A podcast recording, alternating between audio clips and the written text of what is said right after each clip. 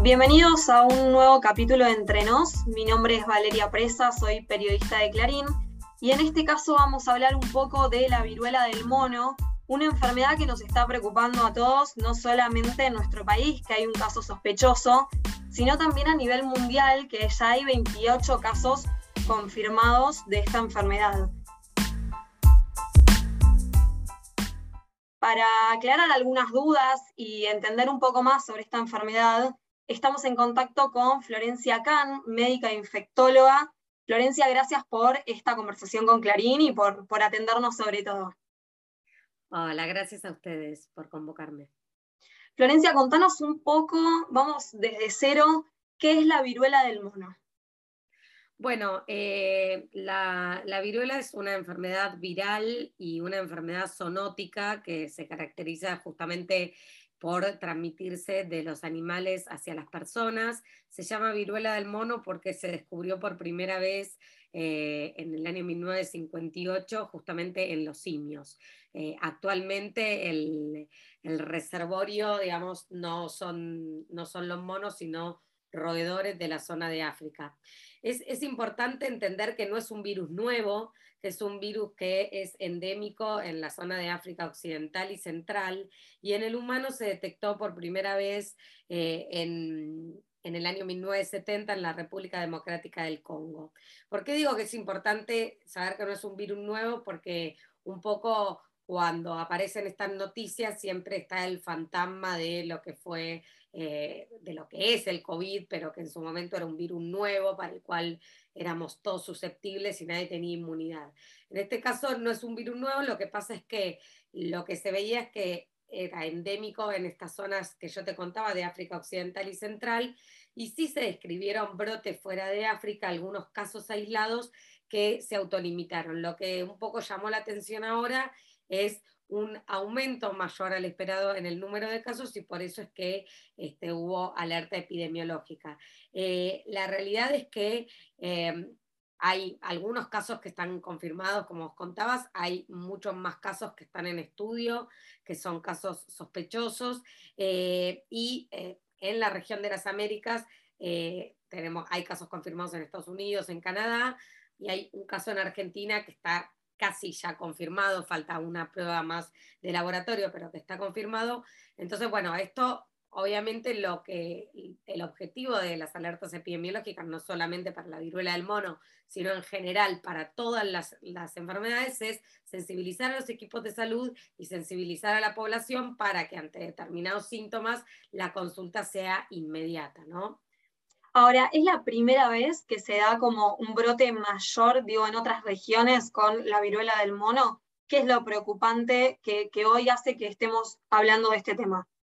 Sí, lo preocupante es que si bien, como yo te decía, es endémica en África, eh, se vieron casos este, aislados eh, en, en, Estados Unidos en su momento, también en algunos países de Europa, pero fueron unos poquitos casos. Ahora se ve un número de casos mayor y en algunos lugares ya transmisión comunitaria, es decir, o sea, transmisión de humano a humano sin que ninguno tenga el antecedente de haber viajado a una zona endémica, ¿no? Entonces esto es un poco lo que preocupa, el número y la situación.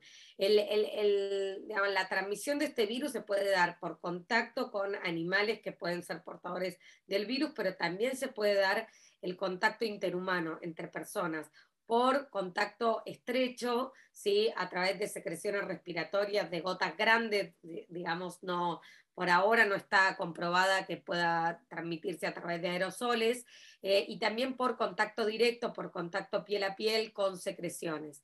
Ahí por ahí es muy importante la aclaración de que hoy por hoy todavía no está comprobada la transmisión sexual, es decir, por vía sexual, pero sí durante las relaciones sexuales por el contacto estrecho que implica una relación sexual.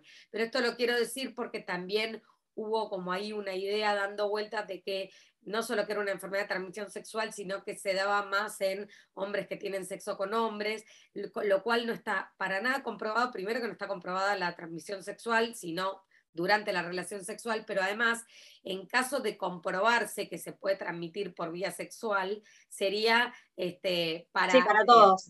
homosexuales, heterosexuales, para todo el mundo por igual, con lo cual, bueno, a veces la homofobia que está a flor de piel en algunas personas enseguida surge y me parecía también importante aclararlo. Y por otro lado, existe la transmisión vertical, es decir, de madre a hijo. Eh, eh, durante el embarazo y también obviamente después del nacimiento que se da este contacto estrecho.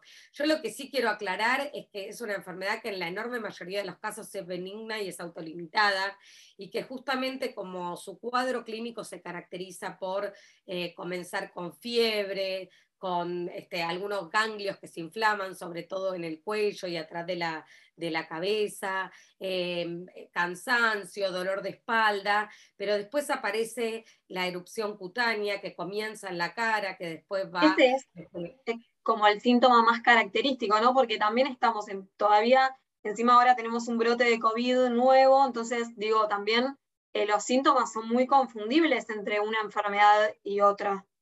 Totalmente, porque la, primera fase que yo te contaba de fiebre, cansancio, incluso los ganglios inflamados, podría, es bastante inespecífico y podría ser otra cosa, pero el tema de la, de la erupción cutánea, esto que te decía que comienza en la cara, después se va para las extremidades y luego para el resto del cuerpo, son unas lesiones que se llaman maculopápulas, tienen una base plana y una sobrelevación, después se forman vesículas y finalmente las costras. Entonces, estas lesiones cutáneas son bastante características y permiten entonces hacer un diagnóstico y también poder hacer un seguimiento de ese caso, de ese caso sospechoso, este, eh, para, hasta que se confirme o se descarte por completo, pero sobre todo para poder, bueno, hacer el aislamiento temprano, ¿no? O sea que es, es muy importante eso, pero sí aclarar esto. En la enorme mayoría de los casos se trata de una enfermedad benigna y autolimitada, y eh, bueno, justamente por eso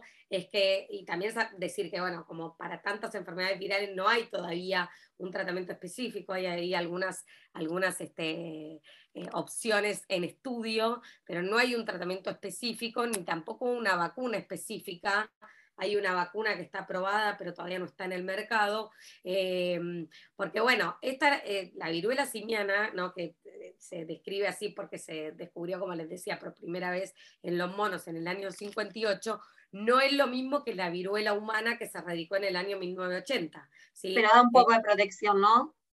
Claro, por eso, son virus parecidos de la misma familia, pero no es el mismo virus. Y las personas que fueron en su momento, antes de 1980, vacunadas contra la viruela humana, tienen una protección importante contra la viruela del simio. Eh, ¿Qué serían los mayores de 50 que fue en... Exactamente, sí. Sí, sí, porque la, la viruela humana se radicó en el año 1980, o sea que las personas que fueron vacunadas antes de esa edad este, estarían protegidas y con una eficacia del 85%, ¿no? Lo cual hoy por hoy no hay una indicación de volver a vacunar contra la viruela, este, porque hoy por hoy son, como te decía, casos esporádicos, limitados, pero como todo en ciencia, como todo en medicina, es dinámico, hay que seguirlo de cerca hay que ocuparse sin entrar en pánico.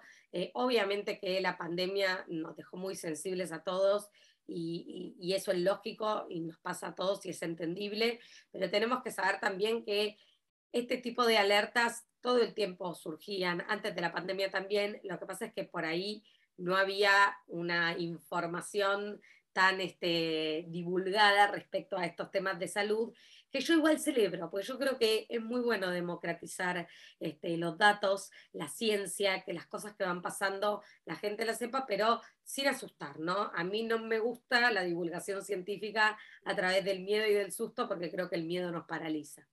Sí, totalmente. Se puede, eh, para también despejar esta otra duda, ¿se puede convertir en una afección mundial? A ver, eh, por las características que tiene y por esta necesidad del contacto muy estrecho y por la mayor facilidad que tiene este, la, digamos, de, hacer el diagnóstico por las lesiones cutáneas, entonces la facilidad de poder identificar los casos sospechosos y aislarlos tempranamente. Por otro lado, el reservorio este, de este virus son los roedores, más allá que hay contagio interhumano. Bueno, es poco probable que se transforme en una pandemia. Imposible no es, ¿no? Porque creo que en medicina hay dos palabras que no podemos usar, ni siempre ni nunca. Imposible no es, pero hoy por hoy se cree que es poco probable. Claro. Y mm, Florencia, ¿cuánto tiempo tienen que aislarse las personas que, bueno, eh, comprueban que tienen esta enfermedad? ¿Cómo, ¿Cómo es el proceso una vez que alguien eh, se descubre que está contagiado de la viruela del mono? Bueno, eh, teniendo en cuenta el periodo de incubación y que las personas, digamos, contagian hasta que todas las lesiones este, están en estadio de costra, el tiempo sería 21 días. Ese es el tiempo de eh, aislamiento. Bélgica decretó una cuarentena obligatoria para los, los infectados justamente de 21 días. Eh, bueno, ¿crees que también acá, en el caso de que este caso sea positivo y aparezcan nuevos, va a ser de la misma forma? Sí, eh, ahí es, interesante porque eh, obviamente que cuando una enfermedad es muy contagiosa, eh, las, personas, digamos, esto también pasa con otras, con otras enfermedades de transmisión respiratoria, esto pasa con sarampión, esto pasa con tuberculosis, digo, hay, hay medidas de aislamiento para personas que tienen enfermedades contagiosas, que en algunos casos será usar un barbijo de buena calidad. En otros casos también hay aislamiento de contacto, porque justamente por el simple hecho de, el contacto piel a piel con una persona que tiene la enfermedad puede, puede contagiar. Entonces, bueno, eh, me parece que si está claro que estas son las vías de transmisión, es lógico que las personas que tienen un caso confirmado, justamente para poder cortar esa cadena de transmisión, bueno, tengan que hacer un aislamiento. Bueno, Florencia, médica infectóloga, muchísimas gracias por aclararnos todas estas dudas sobre la viruela del mono, que bueno, realmente está generando algunas preocupaciones y eso también puede ser, como vos decías antes, por un poco de ignorancia sobre el tema y por también tener un antecedente muy reciente y hasta actual por la pandemia del COVID, ¿no?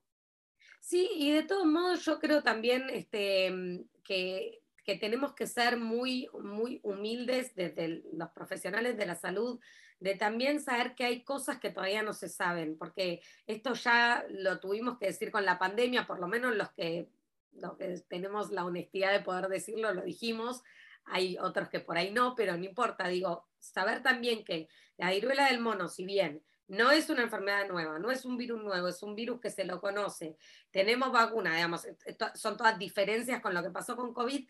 También hay que ver si hay algún cambio o si hay algo nuevo este, que no se conozca y entonces, bueno, en base a eso siempre ir informando. En ese sentido, yo uso mucho mis redes sociales, sobre todo Instagram, para, para informar sobre el tema y tratar de explicar las cosas de una manera que sea que sea entendible para todo el mundo, porque no todo el mundo estudió medicina ni tiene por ahí este determinado lenguaje, entonces hay que eh, explicar las cosas de una manera sencilla. Eso es lo que trato de hacer este, desde mi cuenta y desde los medios también.